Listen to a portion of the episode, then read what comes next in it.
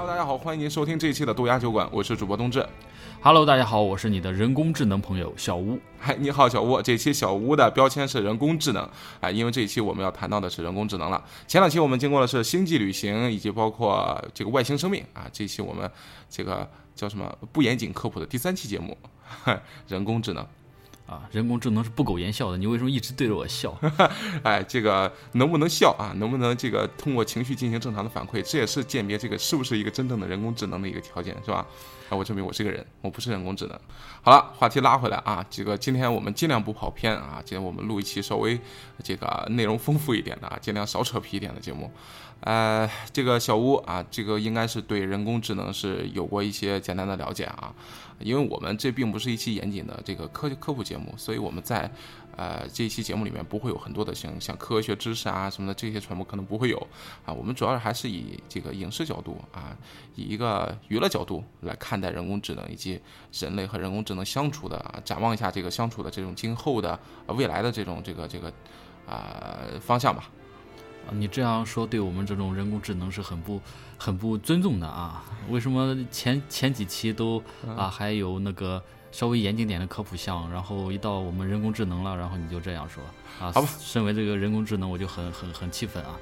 你好，小吴啊，打开浏览器搜索一下关于人工智能的起源，跟大家讲一下。好，哎，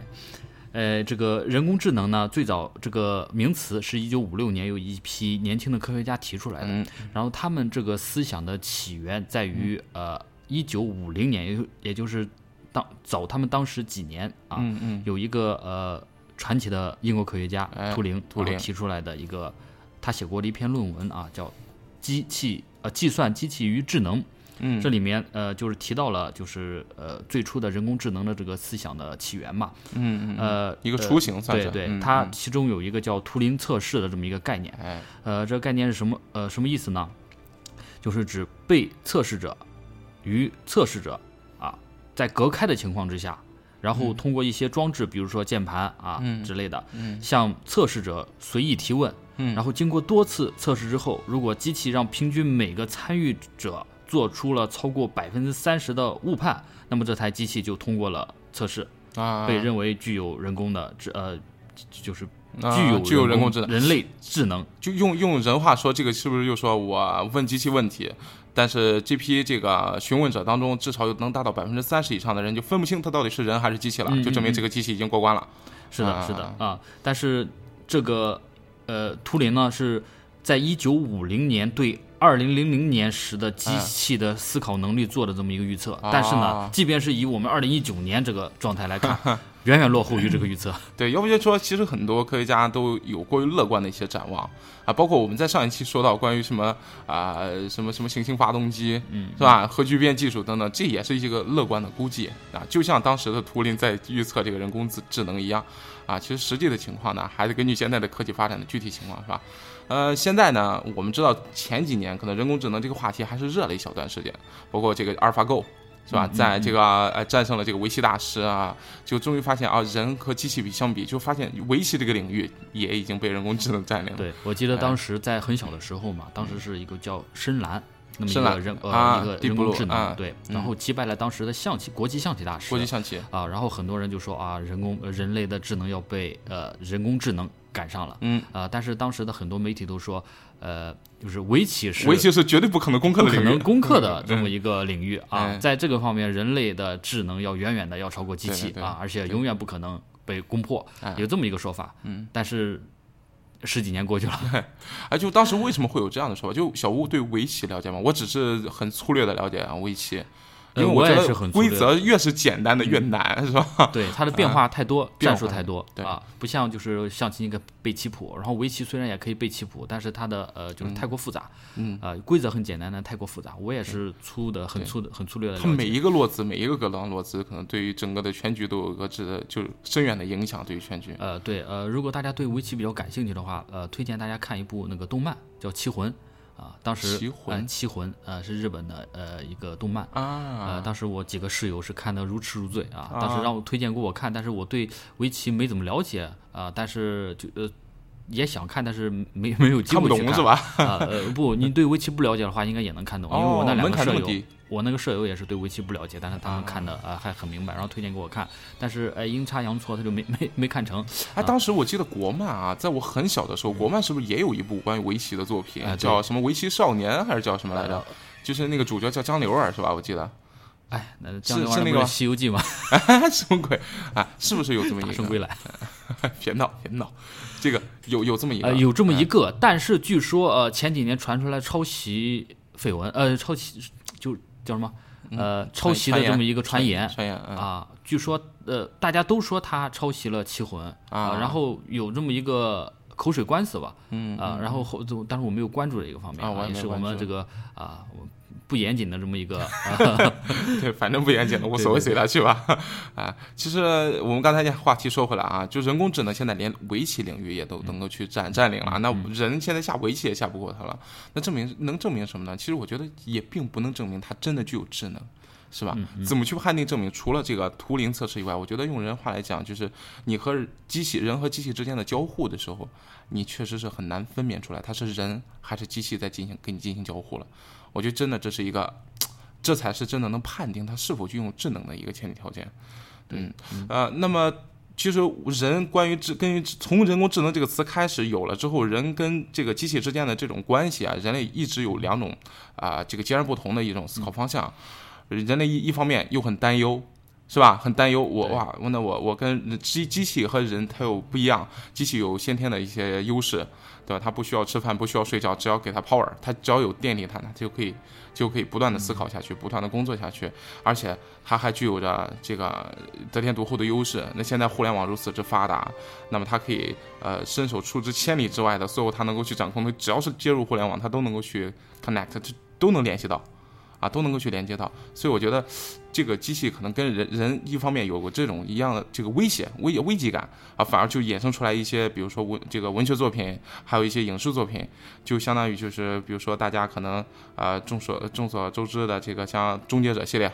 嗯嗯是吧？这就是一个很很非常非常有危机感很重的一个思考反思。那么未来关于天网系统，我记得应该是啊一个天网系统啊这个诞生，天网系统之后和人类啊这个开始要要奴役人类了，要掌控人类的整个的经济啊，包括整个人类世界了。那么开始有反抗军跟这个进行对抗，然后人和机器之间啊产生了这样的一个激烈的冲突。啊，其实我觉得，其实描写有过这种啊、这个人工智能的这种元素的作品是非常非常多海量，但是主要描写人和机器之间的这种思想的矛盾冲突的啊、有这么几个还是比较经典的东西啊，描写这种危机感。一会儿我们再谈到。那么另一个方面，我刚才说了一个方向，那还有另一个方向什么呢？人和机器哎和平共处，人和人工智能和平共处，哎，人类通过这个人工智能这种高度的发达呢，哎，提升了自己的生活质量，拥有更好的这种科技生活。还有有没有印象？有过这样的此类的作品？呃，我能想到的第一个，呃，我映入映入回到我脑海里面的是哎。一个远古电影了，应该是 两千年左右的时候吧，有一个啊叫《变人》啊，现在也应该叫《人工管家》，呃，罗宾主演的。啊，罗宾啊，威廉姆斯他讲的就是一个啊机器人管家对人类的这么一个陪伴，还有那个守护这么一个啊故事。，我记印象，但印象不是很深了，应我该是陪伴一个小孩子是吧？我印啊象也不是太深，但是当时看的觉得很好看，很温馨，很温馨。对的，嗯，真不错。呃，其实呃，在电影里面呢，这个人工管家呢，应该是呃，你知道人工智能它分为弱人工智能、强人工智能，还有超人工智能这哎三种啊。哇，这有什么呃，区别吗在？弱人工智能就是我们现在所处的这个时代啊，身边充斥了这种弱人工智能。啊啊我明白了，也就是说我们平常交互的时候，嗨 Siri，对对嗨什么小度小度，呃这这都是其实都是弱人工智能啊。然后到了强人工智能了，那就是呃已经比如说实现了无人驾驶了，或者一些呃很强大的运算能力啊，甚至是就像你说的，已经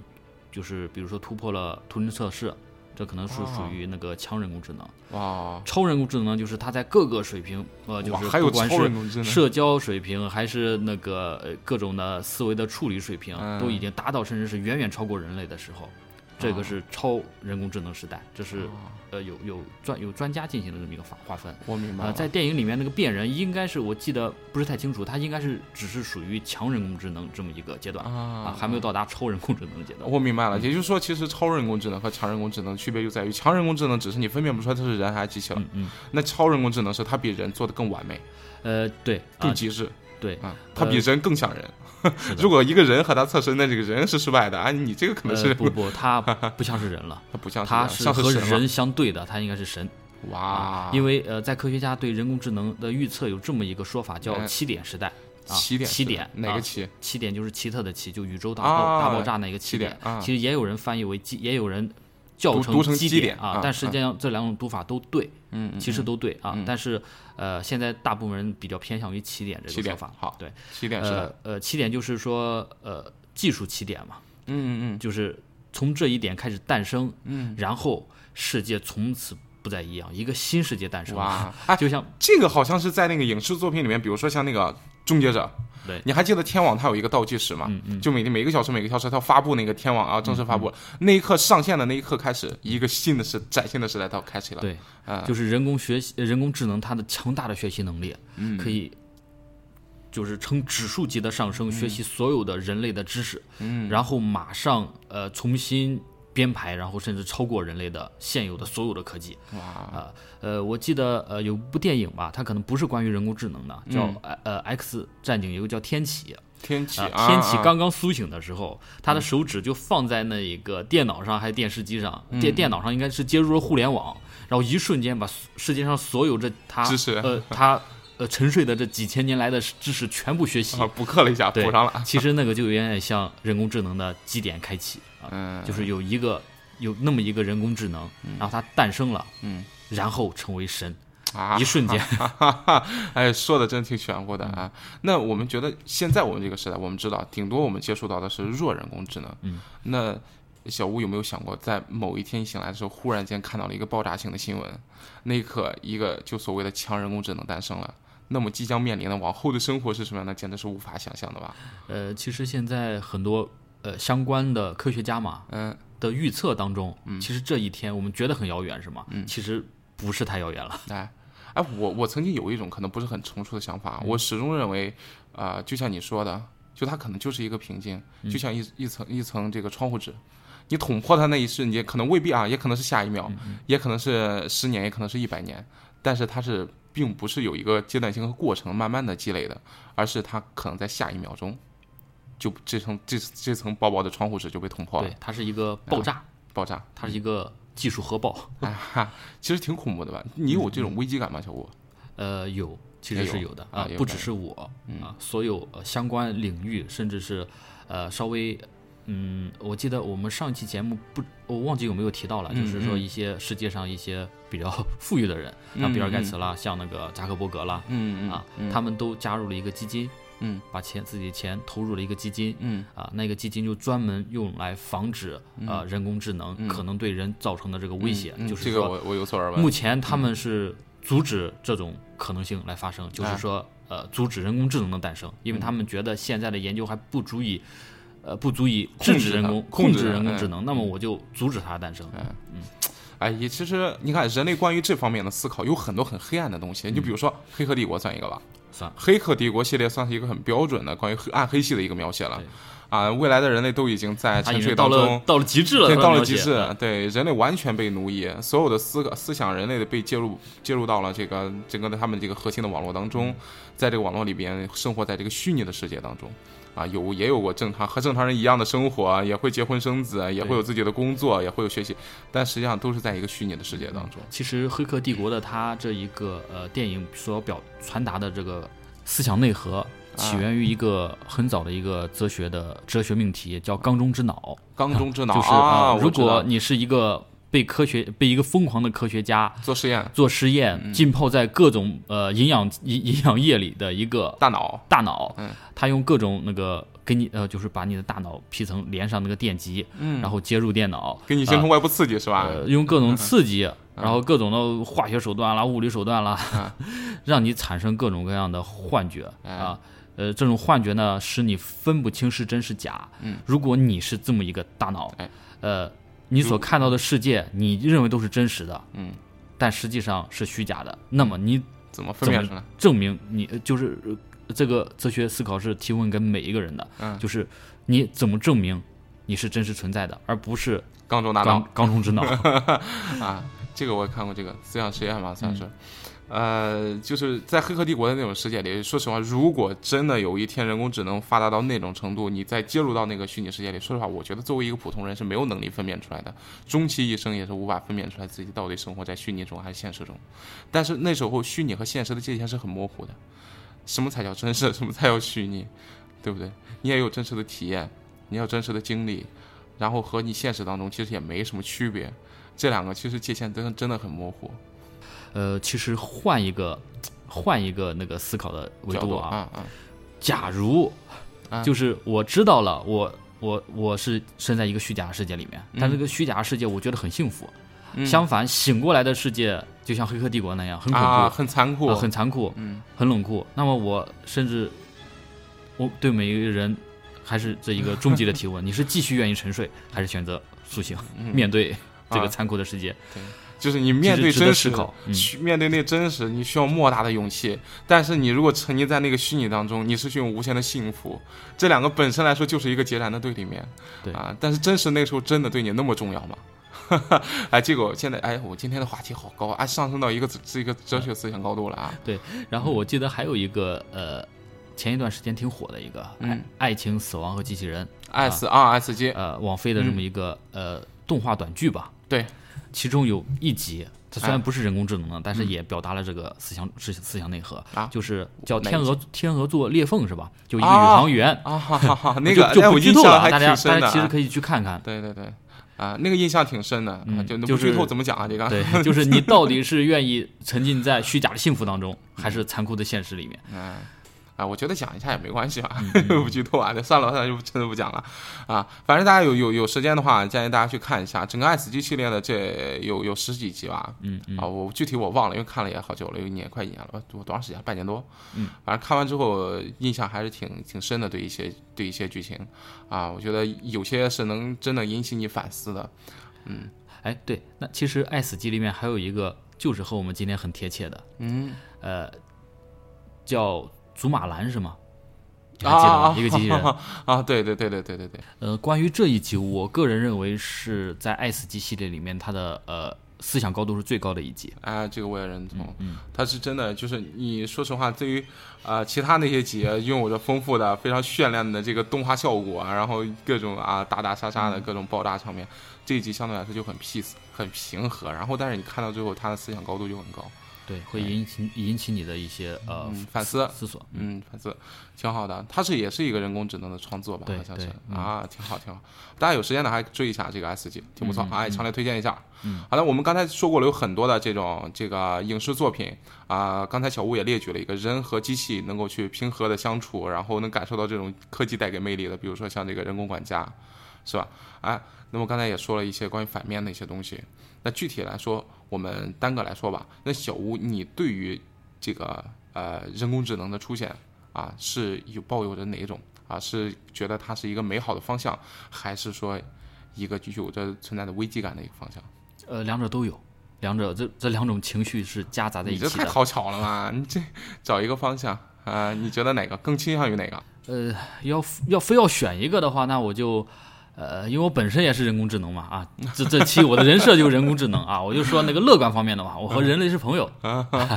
好好好，哎，那请问一下，这个人工智能啊，你了解这个阿西莫夫三定律吗？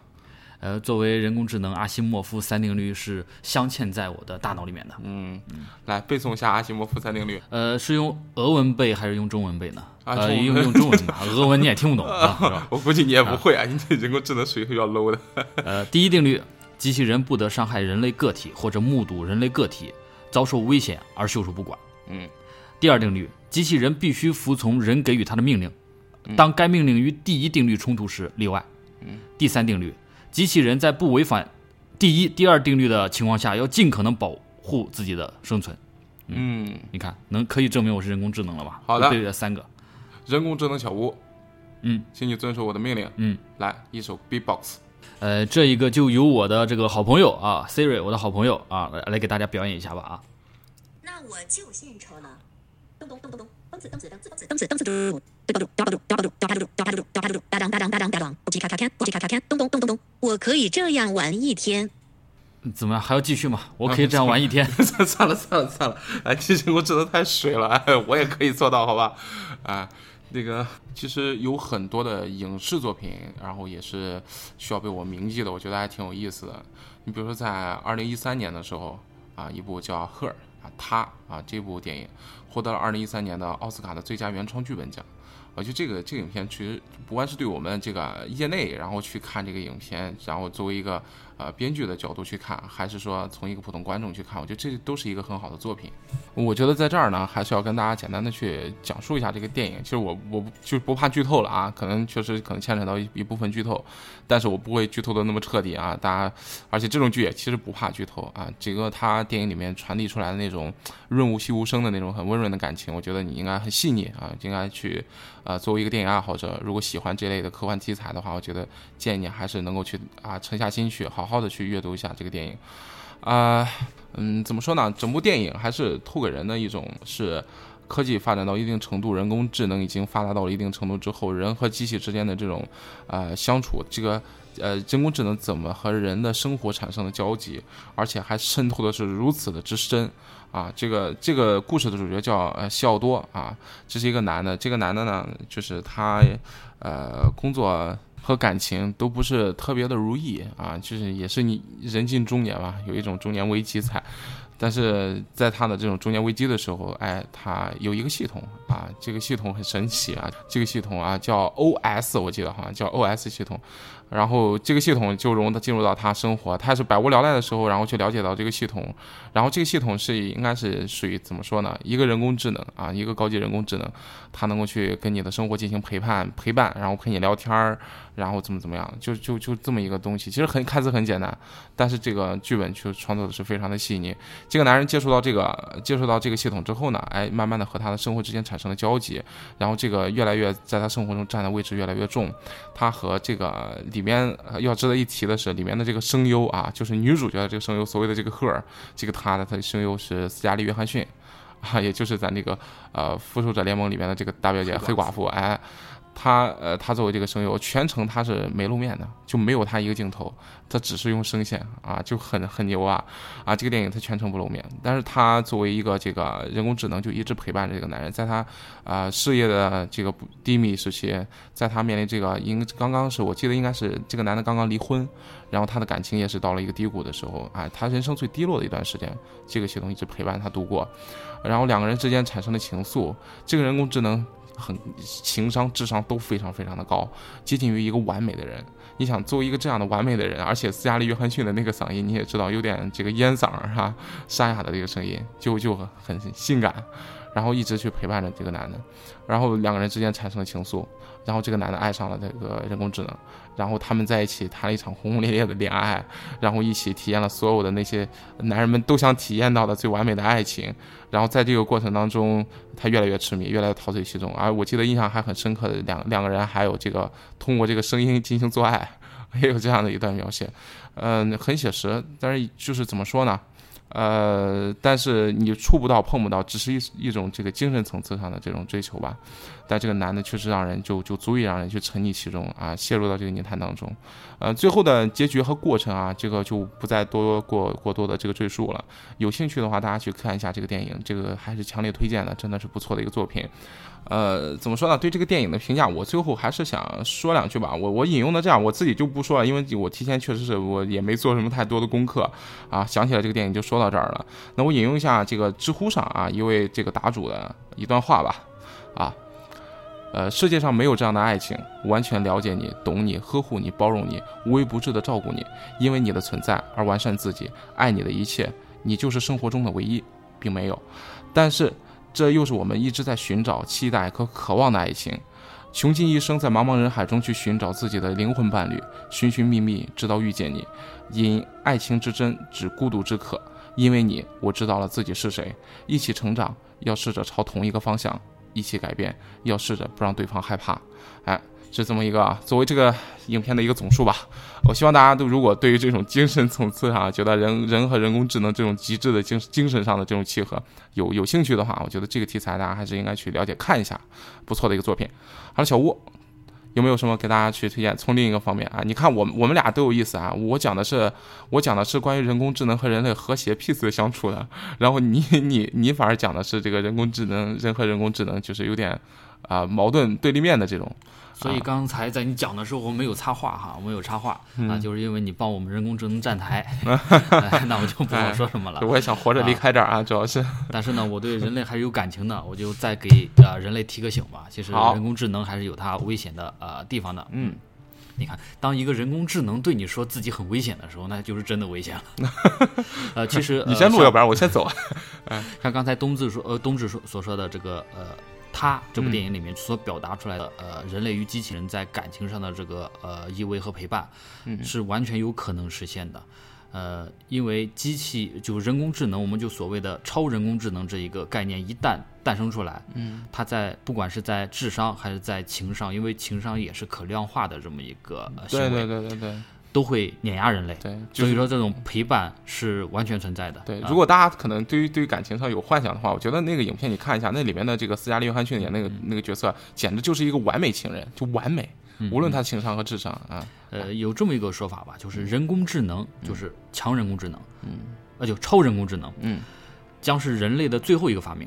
啊，其实这有有有两个方式去理解，第一个嗯理解就是发明了人工智能之后，所有的发明创造都可以由人工智能来取代人类了，嗯。啊，就是人类不需要再思考了，因为有人工智能来帮你思考，有一个比你比现存的所有的科学家，嗯。历史上所有的科学家加起来还要聪明，聪明非常非常多倍的这么一个大脑，来帮你去进行发明创造，哎。来帮你去实现这个不管是物质生活上还是精神生活上的这种极度愉悦。嗯。所以说人类就再也不需要发明任何东西了，有这么一个呃可能方向。性方向啊，还有一种可能性，你方向你先录着，啊 我咱也不敢说，咱也不敢问啊，就我我先走啊，你录着啊。好啊，就是发明了人工智能之后，人类就将灭亡。嗯呃，有呃，在有有这么一本书啊，叫《起源》，嗯它的作者呢是《达芬奇密码》的作者，啊，呃，丹布朗，呃，他里面有一个也是相当于人工智能管家吧，这么一个角色，嗯，呃，是一个人工智能通过那个呃语音装置，然后和主角有这么一个交流。嗯啊嗯嗯呃我也不剧透了，他最后表达出来的这个担忧，呃，嗯书里没有写，就是说最后是呃人工智能预测人类将走向灭亡，嗯是由于自身的这个呃科技发展到某一个水平之后的某一项发明导致了这个人类的灭亡。他具体没有说，在这本书里面，其实人工智能还是一个呃比较友善的这么一个角色，嗯但是你透过书里，其实你可以挖掘出来。另一种可能性，一种阴谋论的可能性，就嗯是 最后导致人类灭亡的这个东西，很有可能就是他发明出来的这个人工智能。哎，就是他自己，嗯对嗯。呃，然后我说到这里，我要给大家推荐的是什么电影呢？就是呃，《机器公敌》，机器公敌二哇零零四年很老的一部很老的一部电影威尔史密斯也是当年的奥斯卡呃嗯金像奖的这么一个叫呃呃最佳视觉效果奖的这么一个提名。啊，在当时看这个效果是无懈可击，但是放在现在看可能相普通通了就普普但是通通一点。可以接受的，也可是以可以接受的。嗯，呃，它应该算是一个科幻惊悚片，应该算是一个惊悚片。惊悚啊，对。而且还有一些探案的元素在对。啊，悬疑，悬疑探案，嗯。嗯，呃，反正现在看来是绝对不枯燥的，嗯，而且是对对对，好电影就是这样，它经典电影怎么看都百充看不厌，充满充充满了这个我们现在叫爽点嘛，嗯。百看不厌。嗯，呃，它讲的是呃，在未来社会，二零三五年，嗯。呃，机器人已经成为了人类，可以说进入了家庭，成为家庭成员了。啊、嗯人类所有的这些工作，嗯。包括家庭的这种陪伴、遛狗了、看孩子了、洗衣服了啊，但是管管家，而且还是保姆，而且还是朋友这么一个角色。哎啊，然后但是呢，在这么一个机器人、人工智能高度发达、高度融入的社会当中，然后男主角呢是那种老顽固的存在啊，就相当于现在有一些老年人坚决。认为电视机有辐有辐射，手机有辐射，坚决不用电视，呃，不坚决不用手机，嗯。啊，包括现在你看我，其实我还有一个朋友啊，他从来不用微信啊，真的假的？啊？你真的。有这样的朋友？有这样和我们介绍我认识然后坚决不用微信，为什么微信名他说的片给他，哎加一他。他觉得就是微信没用啊，他排斥一切这样的网络的这种东西啊。嗯，呃，我我也不知道为什么，可能是比较守旧嘛。真的假的？每个社会都有你这样的人是说真的吗？真有这个朋友？真有这个朋友啊，当然现在也没有微信。他那他平时怎他还是么交做生意的社交啊？，呃，短信，他就是他社交就是出来一起线下吃个饭喝个酒，啊其实我感觉挺好的啊。但是就线下的这种交流，我给他都是发短信，是是同龄人吗？也是是年轻人啊不是老人。是同龄人。哇，对，嗯嗯，其实呃，我就是呃，有一个主持人嘛，叫汪涵，嗯呃，芒果台的这个汪汪啊涵，啊！他就说他其实也是比较排斥微信社交这么一个。嗯嗯，呃，在我记得在那个《天天向上》这么一期里面啊，那你你的知识你的知识库好杂呀！我天，前锋前锋说的，呃，就是汪涵涵哥，嗯我给他发信息，呃，有有件事情我给他发微信，然后发发现他微信把我删了，加入黑名单了，删除了。然后汪涵就说我不止 我不止删除你，我把那什么什么明星什么明什么明星说了好几个大腕儿，我把他们的都给删了。嗯，那为什么呢？因为他觉得就是呃这这种东西就是妨害我妨害我。的生活了，就是我工作之后是我的，呃，工作是工作，嗯然后下了工作之后我是我的生活嗯，啊。他说下了工作就是下了班以后下了班之后，其实是连手机都关的，很多时候台长都找不到他。啊啊呃啊是生活会有一些人对啊、嗯。排斥这样的现代的一些科技。嗯。嗯科技产物。嗯。男主角在当时社会就是这么一个人，啊。他对机器人没有好感，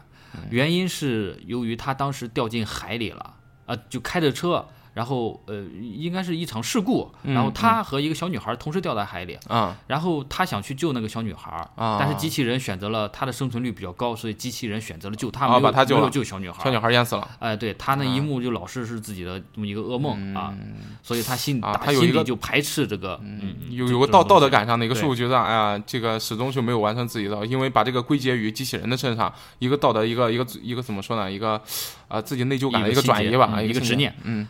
呃，然后有一天呢，他走在街上就看到一个机器人，呃，拿着一个包在那奔跑，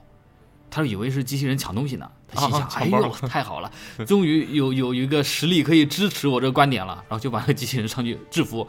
结果发现，呃，那个我我我问一下，抢提问一下，这个我记得好像没记错的话，这个男主角是个警察是吧？他的身哎，份是是啊啊威尔斯嗯嗯，然后他后来他发现不是，是这个机器人在送宝。给自己的主人送宝，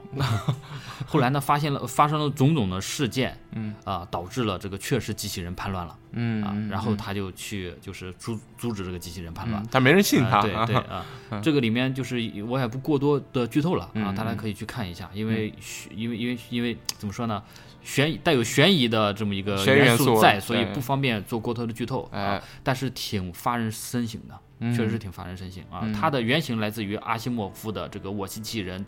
这个小说集啊啊，我机呃我机器人是阿西莫夫的呃俄国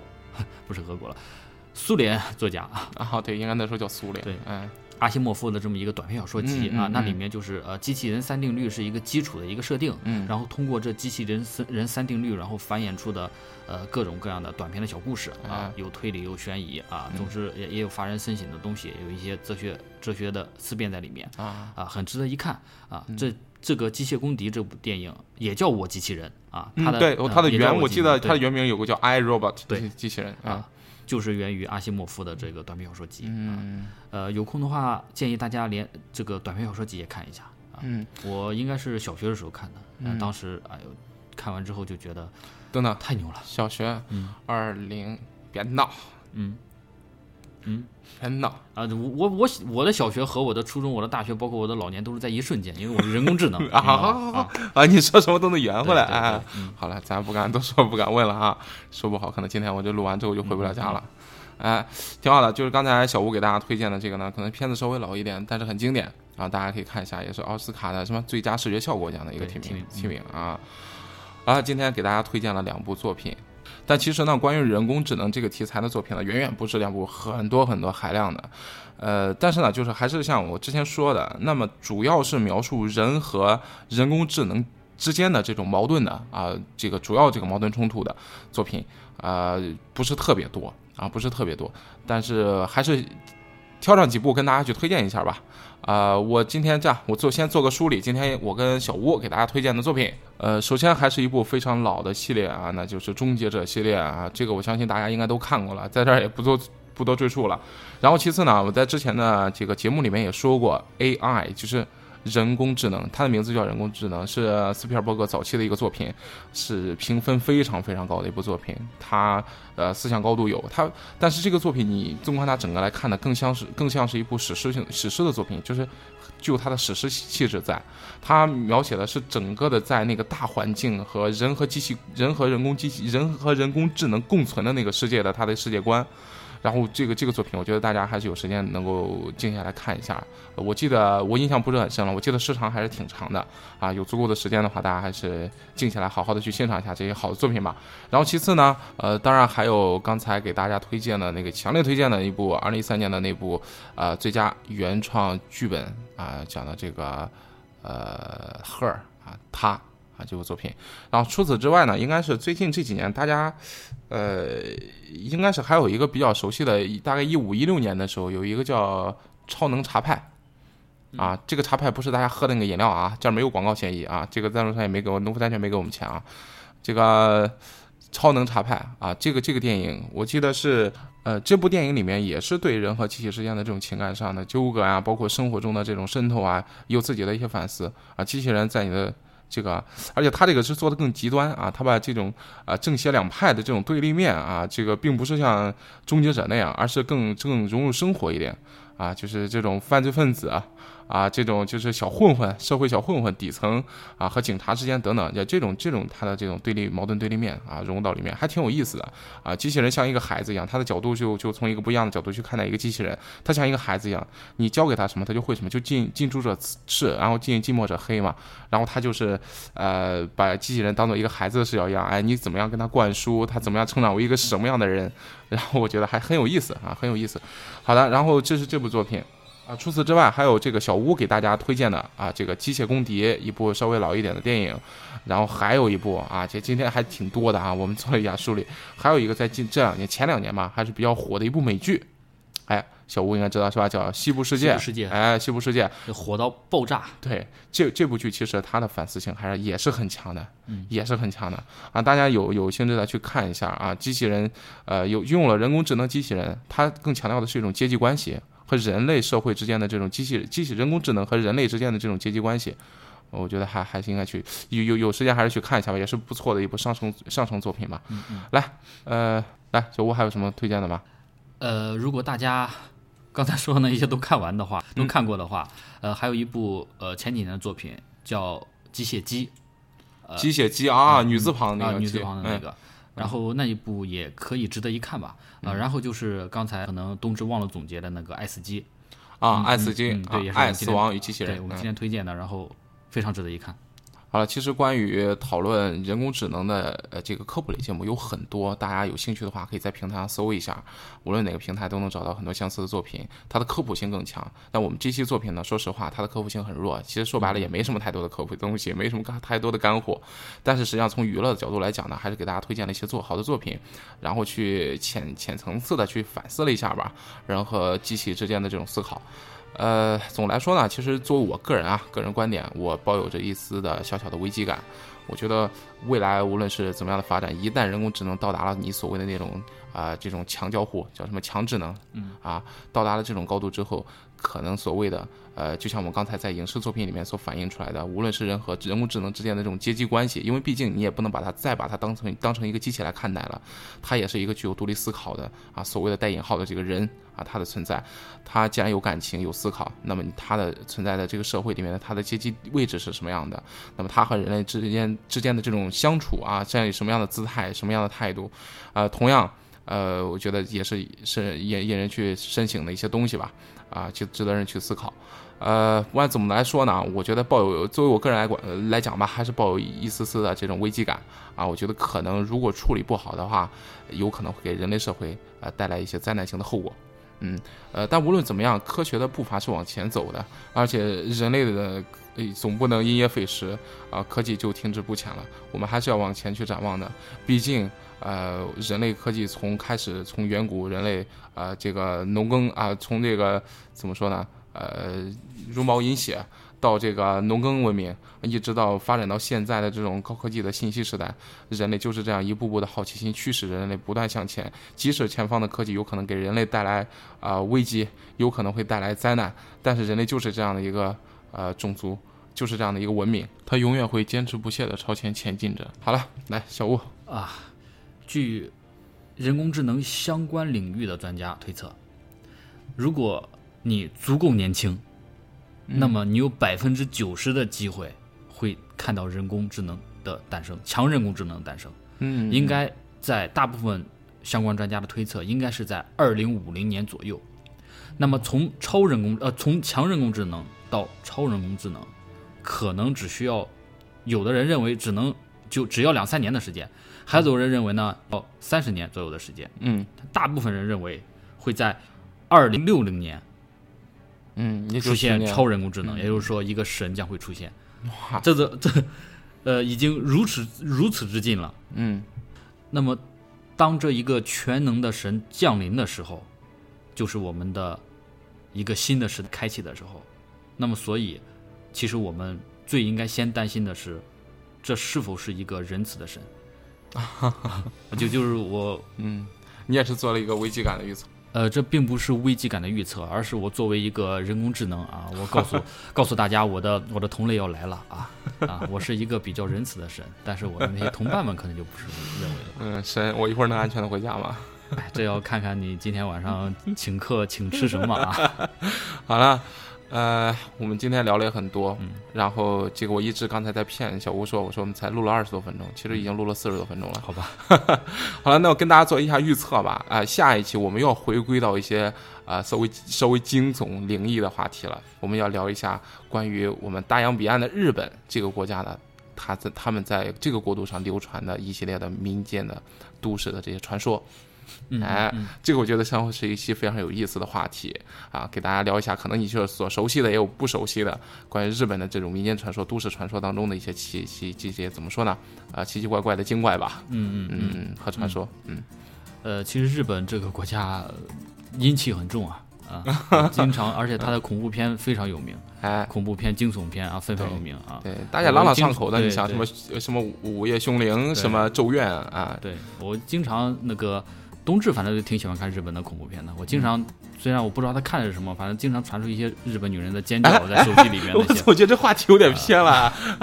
呃，不不，对 你别这样，这个作为一个人工智能，你用着强大搜索能力，那些种子全都是你给我的。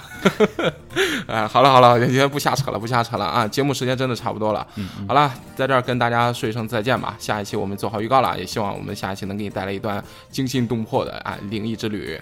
嗯嗯，好了，我是主播冬至，我是主播小吴，我们下期再见。再见。